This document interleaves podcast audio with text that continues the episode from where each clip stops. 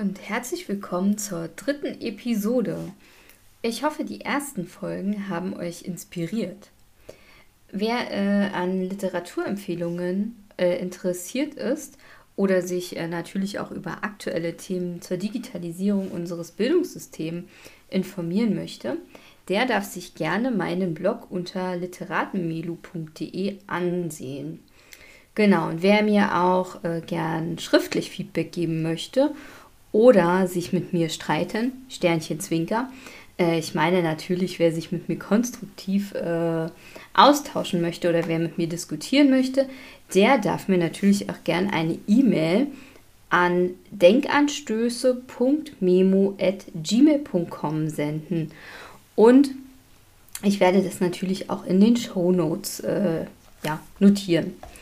So, genug zu den Formalitäten. Mein Thema heute, ganz nach dem Pathos des Paten, ist die Familie. Genau, also heute soll es äh, um die Familie gehen.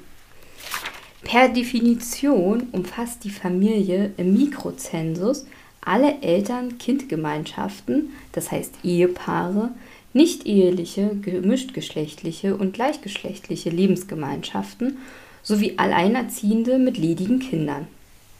Auch Stiefpflege- und Adoptivkinder ohne Altersbegrenzung.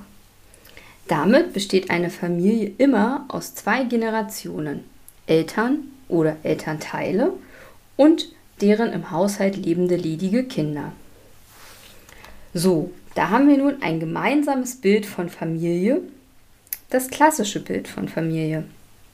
Was aber wenn man den Bezug zu seinen Eltern nicht mehr hat? Ich kann euch verraten, ich habe für mich persönlich den Begriff Familie erweitert. Für mich zählen auch sehr enge und sehr gute Freunde zu meiner Familie.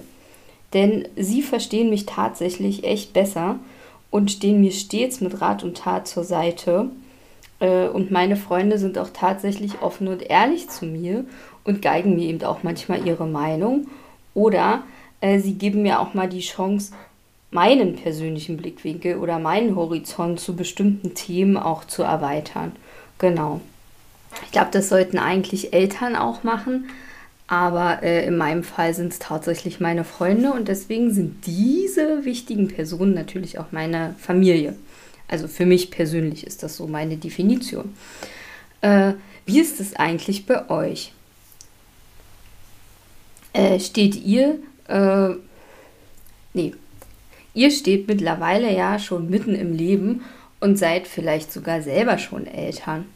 Sind eure Eltern, die ja dann sozusagen schon Großeltern sind, auch noch genauso für euch da, wie als ihr damals Kinder wart?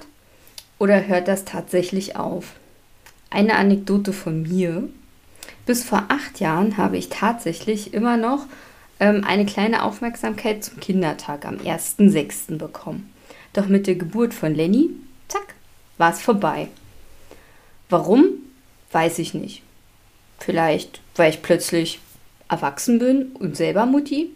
Aber bin ich damit deswegen dann nicht mehr das Kind meiner Mutter? Hm, komisch. Warum hört das plötzlich auf? Was denkt ihr dazu? Wer sagt eigentlich, dass man plötzlich erwachsen ist? und dann den Rat der eigenen Eltern nicht mehr benötigt? Warum werden keine Erfahrungen mehr ausgetauscht? Oder warum ist es nicht möglich, dass zum Beispiel auch die Kinder, die ja gelernt haben, vielleicht sogar studiert haben oder einen Beruf haben äh, und vielleicht sich auf bestimmte Sachen spezialisiert haben, warum können nicht sozusagen auch die Kinder dann mal schlauer sein als die Eltern und vielleicht auch den Eltern mit Rat und Tat zur Seite stehen? Warum ist es dann nicht möglich, quasi wenn erwachsene Kinder oder erwachsene Menschen aufeinandertreffen, dass die sich miteinander auf Augenhöhe austauschen. Tja, ich glaube, das bleibt äh, ein ewiges Rätsel. Oder vielleicht äh, gibt es auch Sozialforscher, die dazu geforscht haben. Vielleicht gibt es ja doch eine Antwort. Wer weiß. Ähm, genau. Was, äh, was ist, wie ist das bei euch eigentlich? Ähm, ja, wenn ihr mich fragt, tatsächlich äh, dieses sogenannte Erwachsensein ist für mich persönlich totlangweilig und erzkonservativ, wenn man sich äh, das Kindsein nicht bewahrt. Also habt ihr schon mal überlegt, also ihr seid ja jetzt wahrscheinlich die, die mir zuhören, eher erwachsen, haben vielleicht schon eigene Familie oder eigene Kinder im Kindergarten oder schulpflichtigen Alter. Ähm, seid ihr so die äh, konservativen Eltern mit den krass strengen Regeln und Konventionen oder ähm, dürfen eure Kinder auch mal ein bisschen über die Stränge schlagen oder auch ein bisschen anders sein? Ähm, oder müssen sie quasi in unsere Gesellschaft passen und muss man immer gucken, uh, was sagen die Nachbarn und sei immer schön leise und sei immer schön brav. Ja, ist es nicht langweilig, brave Kinder zu haben? Also ich persönlich fände es langweilig.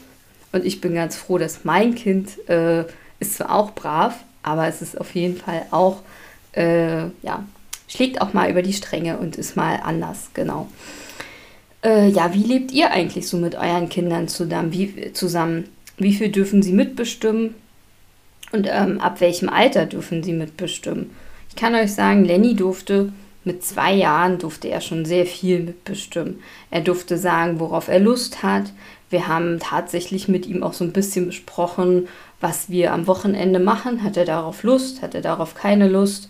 Ähm, er durfte auch schon sehr früh mitbestimmen, was er zum Beispiel anzieht, weil, also so, das ist meine Meinung, ähm, Kinder müssen sich in den Klamotten wohlfühlen. Ja, nicht wir. Wir laufen ja nicht den ganzen Tag mit den Sachen rum. Und ganz ehrlich, gehst du vor den Kleiderschrank und lässt dir von deinem Ehemann sagen, was du anzuziehen hast?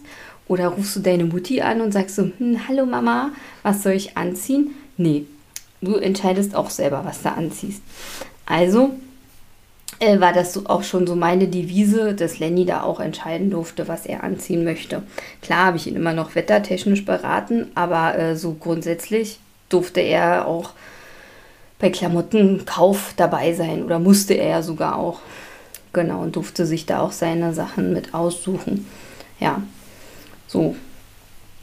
Wie ist es eigentlich bei euch? Ähm, vergleichen eure Eltern, also dann quasi Großeltern, den Entwicklungsstand der Enkel mit anderen Kindern im gleichen Alter?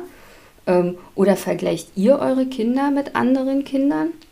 Warum eigentlich? Was bringt euch das, wenn ihr eure Kinder mit äh, Gleichaltrigen vergleicht? Wenn die irgendwas anderes vielleicht schon können oder vielleicht noch nicht können? Also wenn eure Kinder das vielleicht noch nicht können, habt ihr eure Kinder dann weniger lieb? Oder liebt ihr sie noch mehr, weil uh, sie sind irgendwie Naturtalente oder so? Ähm, ja. Habt ihr das euch tatsächlich schon mal hinterfragt? Ähm, ja, ich persönlich habe das Vergleichen äh, abgestellt, als Lenny in die Krippe kam. Denn ich persönlich denke, mein Sohn ist so perfekt mit all seinen Ecken und Kanten, wie er eben ist. Und mal ganz ehrlich, Hand aufs Herz, was bringt es euch zu behaupten, mein Kind fuhr schon mit drei Jahren Fahrrad oder hat irgendwie alles Einser auf dem Zeugnis? Was sagt euch das über den Charakter des Menschen aus? Ja, ist das, ist das so erstrebenswert? Ähm, genau, also ich würde mir mehr wünschen, es wird weniger verglichen, sondern gelebt und geliebt. Nichts ist wichtiger als die Zeit mit der Familie, gemeinsam lachen, gemeinsam spielen oder gemeinsam forschen. Noten auf dem Zeugnis sind eine Momentaufnahme, doch dazu mehr in meiner nächsten Folge. Hier werde ich nämlich das deutsche Bildungssystem kritisch beleuchten und ihr könnt euch sicher sein, äh, mein persönliches Revoluzergehen wird kein gutes Haar in unserem Bildungssystem lassen. Doch nun denkt über eure Familie nach und auch über den Wert der Familie. In diesem Sinne, ciao und bis zum nächsten Mal.